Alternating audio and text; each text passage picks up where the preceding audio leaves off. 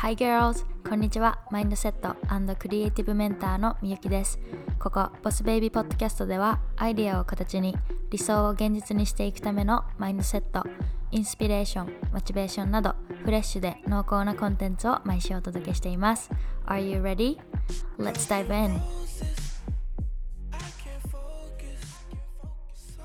Hey guys, welcome back! こんにちは、みゆきです。Happy Wednesday! えー、インスタをフォローしてくださってる方は知ってると思うんですけど私先日の、えー、土日を使ってね京都に行ってきましたで京都行ったのはあの中学校の修学旅行ぶりだったのでまあ10年ぐらいかなまあ10年ぶりぐらいにね京都に行ってでまあそういった清水寺とかあと、ね、金閣寺とかそういうこう有名どころとかもいろいろ行ってで現地にね住んでる友達がこういろんなところ案内してくれたので本当にこうポンポンポンポンってこう効率よくいろんなところをね巡ることができてすごい楽しかったです。でこれみんなにシェアしようって思ったことが、まあ、一つあってでちょっとそれシェアさせて。で何かというと金箔ソフトクリームのことですねで金箔ソフトって言ったら、まあ、石川のねあの金沢が有名だとは思うんですけど京都でもね食べれるっていうのを聞いてで今回京都行くから金箔ソフトクリーム食べたいなっていうふうに思ってたんですよ。で金閣寺の近くにえー、そうまずね最初に金閣寺に行ったんですよ京都着いて。で金閣寺出てすぐにアイスクリーム屋さんがあってでそこのアイスクリーム屋さんでもね金箔ソフトっていうのは売ってあるんですよ。ただそこじゃなくてそこからね25メートルぐらい先に行くとすごいちっちゃくってでもしかしたらね通り過ぎてしまいそうなぐらい本当にそれぐらい小さい金閣ソフトっていう名前のソフトクリーム屋さんがあるんですよ。もう本当にちっちゃいところ。でそこで金箔ソフトは食べた方が絶対いいです。っていうのも最初にねその金閣寺金閣寺出て最初に見えたソフトクリームで食べようかなってなったんですよ私たちも。ただあの、ま写真見た見ても分かったんですけどソフトクリームにかかってる金箔の量が本当にもうめちゃくちゃ少なくって例えばそれで600円みたいな。で、まあ、別に今アイスクリームの気分じゃないしここじゃなくてもいいよねみたいな感じになって私たちもうそこのソフトクリーム屋さん通り過ぎたんですよね。で通り過ぎて25メートルぐらい歩いたらたまたまその金箔ソフトっていうのを見つけてでそこはそこはよ。そのね金箔ソフトはえー、っと普通は金箔あ金箔をねちょっとパラパラってってかけてそれをねソフトクリームの上にかけてそれを売ってるところが多いんですけどその金閣ソフトはもうあの折り紙みたいにこうべっとり金箔をつけてくれるタイプ。でそれで950円とか。でもちろんソフトクリームの中にもね中っていうかあのサイドにも白玉とか小豆とかつけてくれるんですよ。だからすごい950円にしては金箔もべっとりついてくるしあのね味も抹茶とかバニラとか選べるしミックスもあるよ。でそういうね白玉とか小豆もついてくるからえ絶対こっちの方が美味しいしお得やし金いっぱいついてくるやみたいな感じで私たちはねそこの金閣ソフトっていうところでソフトクリーム食べました。でもう本当に大満足。なんか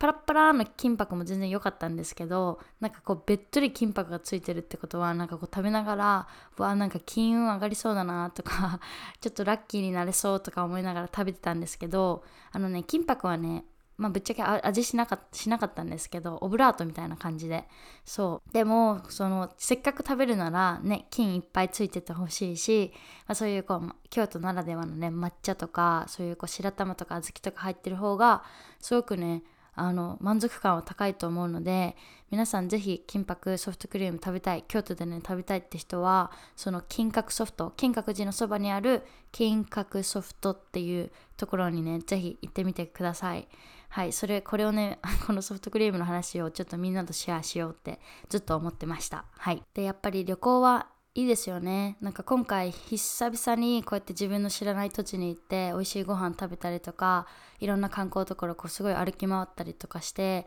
こう改めて非日常っていうのをもう体とか心全部でこう体感してでなんかあやっぱり旅行好きだなっていうふうに思ったし早くねコロナが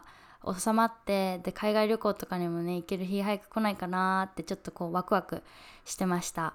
で今日のエピソードはちょっとこの旅行っていうかそのまあ海外にねついて関係のあることなんですけども海外に住むことについてちょっとシェアしていこうかなと思います。でこのねポッドキャストをよく聞いてくれてる人は知ってると思うんですけど、えー、私は今福岡地元の福岡に住んでてでコロナが収まり次第ベトナムのねベトナムのハノイっていうところに、まあ、12年ぐらい住もうかなっていうふうに、えー、計画してます。で福岡にね帰ってくる前はアメリカに、えー、5, 5年6年56年いてで向こうの大学を卒業してニューヨークに移って2年間ぐらい働いてで、まあ、そんな感じで来たので海外に住むことに関しては全然初めてではないんですけどやっぱりアメリカに住むのとベトナムに住むのって全然違うと思うしあとベトナムに旅行には行ったことあるけど住んだことがないから本当にね旅行するのと住むのって本当にこう1101 1と100ぐらい違うと思うんですよね。なので準備することもそうだしこう心の何て言うんだろう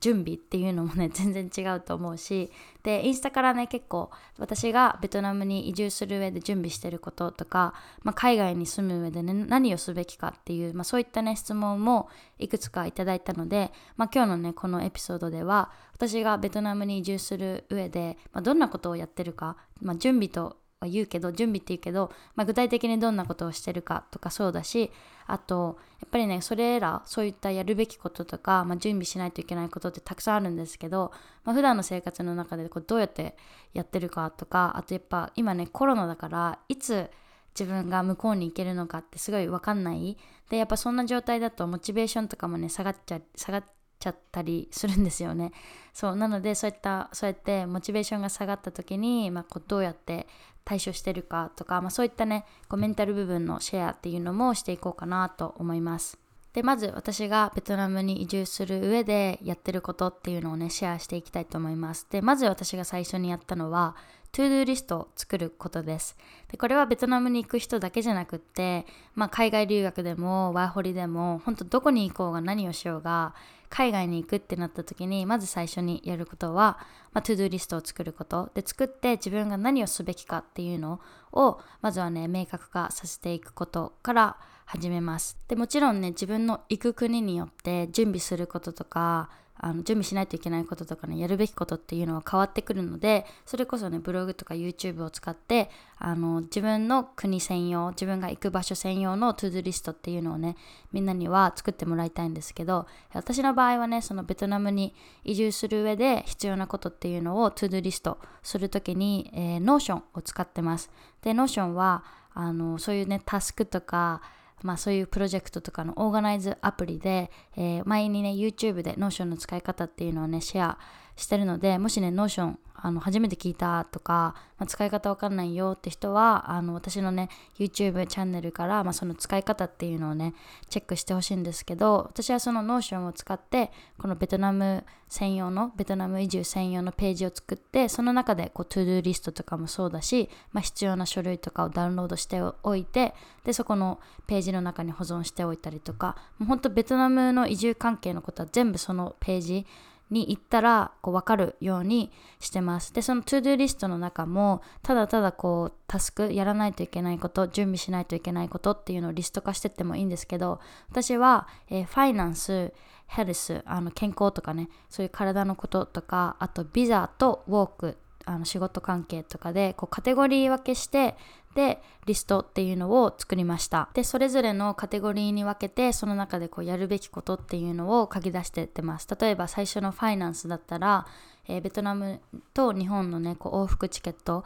えー、飛行機のチケットに大体どれぐらいかかるかなっていうのを本当大体でいいのでリサーチしてでまずその航空券のお金とあと引っ越し費用っていうの、まあ、日本から例えば段ボール2つぐらいこうベトナムにね送るなら大体いくらぐらいかかるかなっていうのもリサーチして、まあ、そういった引っ越し費用とかあとアパートにね月々どれぐらいかかるであとベトナムでベトナムで仕事しなくても大体これぐらいあれば生活できるよなっていう風なぐらいのお金もね持って向こうにね行きたいのでまあそういうこう全部でいくら必要なのかっていうのを、まあ、それそれこそね細かく、えー、計算して自分でねなんとなくこう金額出してってでそれをまあそのベトナム行くまでにね、えー、貯める貯金する。で、まあ、そこがまあファイナンスとかであとまあそのお金貯めるだけじゃなくって現地に行って銀行を開くとかもそうですよね。それもいずれはやらないといけないのでそういう銀行を開くとかもそうだし日本で使ってるこういらない銀行とかを閉じたりとかあとそういうのもねこう本当お金に関することはそのファイナンスっていうセクションの、まあ、トゥドゥリストのところに入れる。で次のヘルス健康関係のことは日本にねあの出る前に歯医者に行ったりとか耳鼻科に行ったりとかあと私耳が小さいからあの自分で耳掃除できない タイプなんですよ。なのでそういうこうちょっとこう日本を長期間離れる時とかはだいたい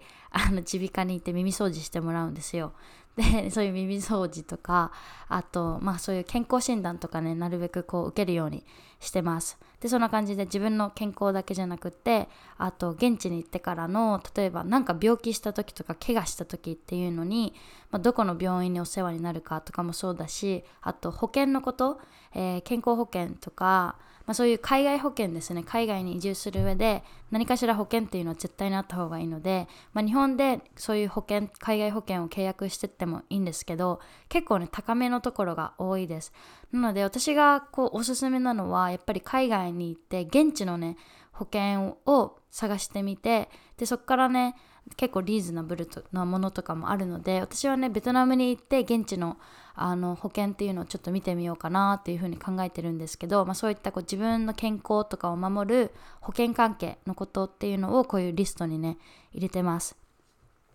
で次のビザ仕事についてこれは、えー、ベトナムはねフリーランスビザっていうのがないので私の場合は今のところ就労ビザって言って、まあ、ベトナムの中にある企業から、まあ、お仕事をいただいてビザを出してもらってそのビザでベトナムに住むっていうねそういった方法を取ろうかなと思ってるので、まあ、そのためには現地でね仕事を見つけないといけない。で今はねすごいオンラインが発達してるからあと日系企業とかもね結構ベトナムに移住移住っていうか拠点を置いてるところが多いので全然日本からでもそのベトナムの中での就活そういう仕事を探すのはね全然できるんですよね。そう。でも私できればやっぱり現地にね行って直接探したいなとは思ってるんですけどまあねあの状況が状況でねコロナでそういうそれがね難しいのでそうあの日本にいながらもそういうこう求人の掲示板とか仕事ベトナムでの仕事を探したりとか、まあ、そういったビザを出してくれる仕事を探すっていうのもそのやることリストのね一つのことだしあとビザをね申請するにもやっぱりいろんな書類を集めたりとかしないといけないので、まあ、そういうこう書類を集めるなんかあの書類を集めたりとかあと日本を出る時、えー、日本に一時住まない私みたいに長期で海外に出る人は大体こう住民票日本にある住民票っていうのをね市役所とかに行って抜かないといけないんですよね。でそういう市民市役所に行った手続きとかもそうだしあとマイナンバーカードとかも聞いたらあの今ね使ってるマイナンバーカードは住民票を抜いたら無効になっちゃうらしくってなので日本にねこう一時帰国してとかあともうベトナムからあの引き上げて日本でね暮らすってなった時はまた新しくねマイナンバーカード作んないといけないらしくってそうめんどくさいよね。まあそんな感じでそういうことを調べたりとか、まあ、これがねビザとか仕事に関するまあそれだけじゃないけどねそういう手続きですね。もちろんこれ以外にもまあお家を探すとかだったりそういうこうねリストのカテゴリーの中に入ってないようなこまごましたことはあるんですけどそういうのも思いついたら全部あのやることリストにね、えー、載っけるようにしてます。はい。でこんな感じでねリストを作ると本当にねうわやることいっぱいあるなーってちょっとこうね圧倒されたされちゃうこともあると思うんですけどでも本当にねこう一つ一つやっていけば絶対にあのね海外に住むっていうことは誰でもできるもんだし私も実際ねアメリカに海外留学初めてアメリカに行くってなった時に留学の会社っていうのかなそういうこうエージェントを使わなかったんですよ。もう全部一人で手続きして。で最初はねやっぱりすっごい大変だし大変でした。それこそねこう to-do list を作ることから始めてこういろんな方の YouTube とかブログっていうのをねそういうのを見てリサーチしながらあのビザの申請の書き方とかもそうだしそその時はね全然英語もできなかったから本当にこう調べまくって Google で。でやっとこう手続きが完了した。ですごいギリギリだったんですよ。もうほんと出発2週間前なのにまだビザも取れてないみたいな。結構ほんとギリギリだったからねそれこそ、ね、前回のその経験であもうちょっと早くからちゃんとね前もって準備しようっていう風に学んだんですけど、まあ、そんな感じで最初はねその to-do list を見た時にすごいやることいっぱいあるからやることがねいっぱいあるから、まあ、圧倒されちゃうと思うんですけど、まあ、時間に余裕を持ってねあの前の私みたいににならないようにギリギリに、ね、なっちゃわないようにあの一つずつ一つずつこう確実にね 進めていくようにしてください。で現在はね、まあ、コロナっていう、まあ、状況も状況なので、まあ、私みたいにこういつ行くか分かんないみたいな人って多いと思うんですよ。留学行く予定あるけどいつ行くか分かんないからなかなかこうビザの手続きとかもしづらいっていうのはあると思います。もちろん、私も to-do list あるけどやっぱ全然なんか進んでないんです実際。ただこの to-do list があることによってはいいざコロナ終わりました。ではもうほのそういうね海外の渡航が自由になりましたってなった時にまあ自分は何をすべきかっていうのはもうそのリストを見たらね分かるようになってるので、まあ、そこでこうあたふたしないかなっていうのはあるしあと、まあ、今ね実際にそういうこうビザの申請とかねチケットを取るとかそういうこう具体的なステップやることリストっていうのを進めれないにしてもでも今できることってね実際はたくさんあると思います。例えば私だったら、まあ、日本にいながらでもそういう就職活動ベトナムの中でのこうお仕事っていうのを探したりもすることできるし簡単なベトナム語のねこうあのベトナム語を勉強するのもそうだしあと大事なのはやっぱりねお金を貯めることですね。現地に行ってすぐ仕事が見つかってすぐお給料がもらえるっていうねそういうのが保証されてるといいけどまずそれはありえないと思っててください海外では。あの前にねエピソードで話したことあると思うんですけど私がねニューヨークにその大学をね卒業してニューヨークに移った時ってもうすでにその学生の時にね就活をしてたので仕事は決まってたんですよね。ただあのその仕事を始める初日にそこのね働くはずだった会社に行くとごめんなさい内定取り消しですみたいな感じでその場で取り消されてえありえんってなったんですけどでもよくよく考えたらよくよくよく？よくよくか。よくよく考えたらあのねもう本当海外って何にもこう保証されてないってそういう心構えすごい大事だなと思っててね本当に私みたいに仕事あるって思っていたけど実はなかったみたいなこともね本当にありえるのが海外なのでそうなので本当にこう金銭面では絶対にね余裕を持っておくってものすごく大事なので、まあ、お金はあの貯めておけば置くほど安心だし、まあ、確実ですね。そうなのでお金を貯めるっていうのも全然ねコロナでも今できること。そう。なのでそういったこう今できることにフォーカスするっていうのはすごくね大事だなと思います。やっぱりこうベトナムに行くっていう計画があっても日本でずっと暮らしてると特にね今コロナみたいな状況は本当にモチベーションがねすぐ下がってしまいがちなんですよね。私もそうです。例えば、まあ、次いつベトナムに行けるんだろうとかすごいよく思うしあとね彼氏と今アメリカと日本で遠距離してるのでなんか遠距離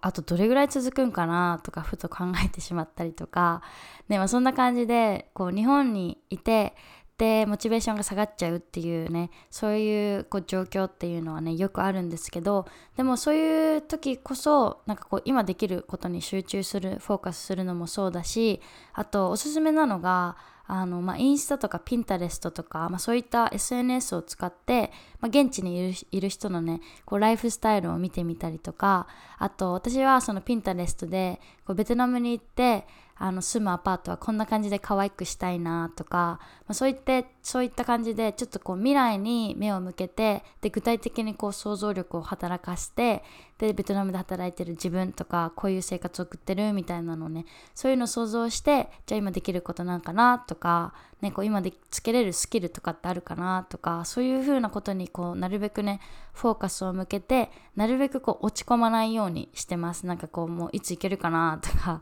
もうそういうの誰もわかんないしそこにねこうエネルギー注ぐぐらいだったら今のうち日本にいる今のうちに家族と過ごすとかスキルをつけるとかお金を貯めるとか、まあ、そういう風なねことを頑張っていきたいなっていうふうに思うのでそれこそ、まあ、ピンタレストとかインスタグラムとかそうこうちょっと自分がモチベーションの上がる何かっていうのを持っておくのもねすごい大事だと思います。ピンタレストとかすごいおすすめですよ。もし聞いたことない人は、えっと、ピンタレストってね、ググってほしいんですけど、ピンタレストは、まあインスタとはちょっと違うんですけど、まあ、そういうこう画像ベースビジュアルベースのプラットフォームで、えー、インスピレーションがね本当にいっぱい詰まった場所ですだからそういう Pinterest を使ってまあ自分のこう dream apartment みたいななんだそういうこう可愛いアパートのこう内見ななんて言うんだろうあれ。中インテリアとかを探したりとかあと旅行したいなって思ってるのでベトナムに行ったらそういうこう周りのね国とかもそうだしベトナムの中もそうだし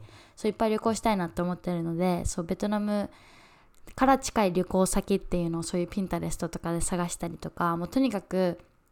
私はそういう写真とかこうビジュアルから結構想像力働かせるタイプなのでそうもうなるべくこうそういうのをいっぱい見てでやる気をね高めるようにしてますはい で、あと忘れちゃいけないのがスキルをね、つけることですね。で、これはこれからね、海外留学に行く人とか、英語を勉強しにね、海外行く人とか、まあ、そういった人たちには特に聞いてほしいことなんですけど、英語プラス何かスキルを持つっていうのを目指してほしいなっていうふうに思います。っていうのも、日本にいると、英語っていうのがね、スキルになって、ね、こう英会話講師とかあとなんだろう、まあ、そういうこう英語を使った、ね、仕事ができるから、まあ、選択肢っていうの仕事の選択肢っていうのは広がると思うんですけど一度日本を出たら英語って単なるコミュニケーションツールでしかなくってこう英語が喋れますって言ったところで、まあ、日本にいながら日本語喋れますって言ってるのと同じ。だから英語プラスデザインとか英語プラスプログラミングとか英語プラスマーケティングみたいな感じでなんかスキルスキルをね持っておくことで海外に行った時にすごくこう就活とかもしやすいし自分これができますって言えることがあるっていうのそれだけでもねすごく強いと思うのでまあ今ね全然こう英語も喋れないしスキルもないよって人は全然それでも大丈夫です。今からでも全然間に合うので、まあ、英語だけを頑張るんだけじゃなくて頑張るだけじゃなくって英語プラスなんかこうスキルをつけるっていうのを、まあ、ちょっとこうゴールにっていうかそういうのをね意識しながら、まあ、今ね日本にいながらねその英語の勉強もできるしそういうスキルをつけるっていう風なのもやってほしいなっていう風に思います。なので私も本当はねベトナムでフリーランスって本当ね今みたいな生活したかったけどそういうこうビザがないのとまあそういうそれこそねせっかくベトナムに行くならこう現地の人とかと一緒に働いてみたいなと思うので、まあ、現地で就活する予定なんですけどでもやっぱりそういう就活する予定とか就活する時にこう英語が喋れます。アメリカの大学出ました。だけじゃ全然こう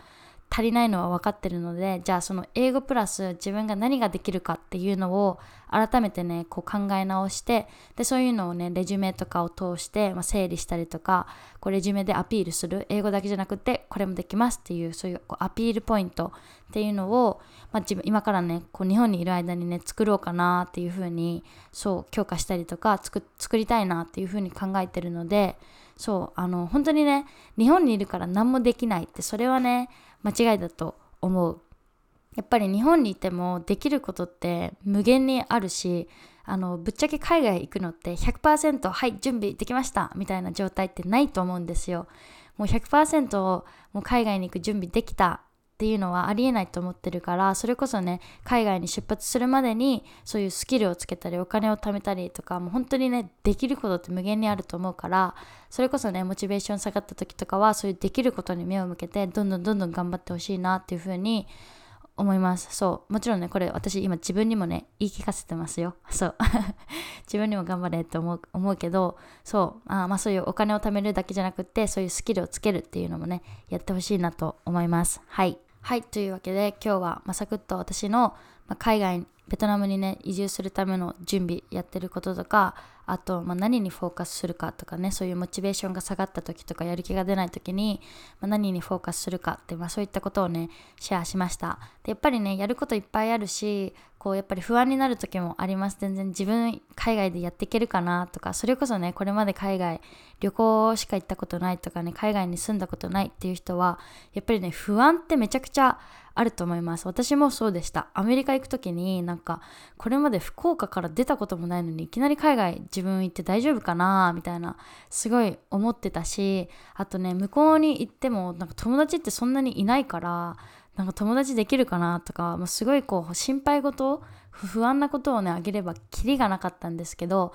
それでもそういう不安にね負けずにとかねこうやること頑張ってやって行ってよかったなって心から思うしなんか海外行かんとけばよかったって、まあ、そういう風にね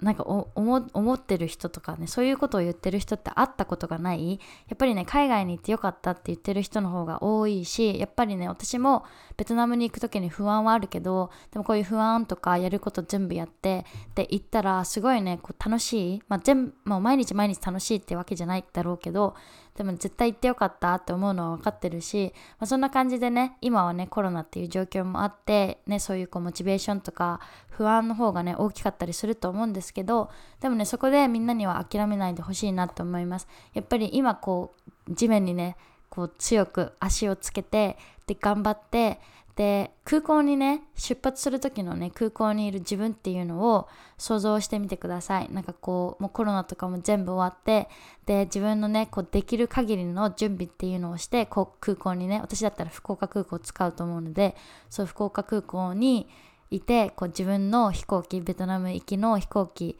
を待ってるっていうのを想像するとやっぱりねすっごいワクワクするしもちろん不安もあるけどでもねやっぱりすごいワクワクの方が今は大きいかなって思う。なんかいまだに福岡空港の近く通ると、ね、全然今行けないの分かってるけどすごいワクワクするしやっぱりそういう自分を想像するとなんか改めて頑張ろうって思える。そうなのでみんなもねあのちょっとモチベーション下がった時は空港にいる自分っていうのを想像してみてください。するとこうなんかやっぱり頑張ろうって思えると思うのではい。そんな感じです。というわけで今週もここまで聞いてくれてありがとうございました。で、いつも通りね、なんかコンテンツのリクエストとかある方はじゃんじゃん送ってくださいな。えー、できる限りね、えー、たくさんね、答えていきたいと思うので、はい、えー、あとね、毎週毎週火曜日ぐらいに YouTube を更新してます、ちょくちょく。はい。で、昨日は、えー、まあ、私のオフィスツアーということで、最近ね、オフィスの壁っていうのをね塗り替えてですごくね気に入ってるのでただねペンキが足りなくって途中でね終わってるんですよね。めっちゃ中途半端。そうでもまあなるべくこう自分のこう何欲しかった色プラスなんかこう近づけたかった理想のオフィスにはねあのちょっと近づいたのですごい満足してるので、まあ、その嬉しくてね動画を作りました。はい。まあ5分ぐらいのね短いビデオなんですけどまあオフィスホームオフィス家でオフィスを作るとか、まあ、それこそねなんか何かしら何て言うのこう、まあ、インスピレーション、みんなのね、インスピレーションになればなと思うので、興味のある方は、えー、私のね、YouTube チェックしてみてください。で、よろしければ、あの、チャンネル登録もね、よろしくお願いします。はい、そういうわけで、今週もね、本当ここまで聞いてくれてありがとうございました。で、いつもね、レビューをくれる方、ポッドキャストのね、レビューをくれる方とか、あとインスタを通じてね、メッセージをくれる方、もう本当に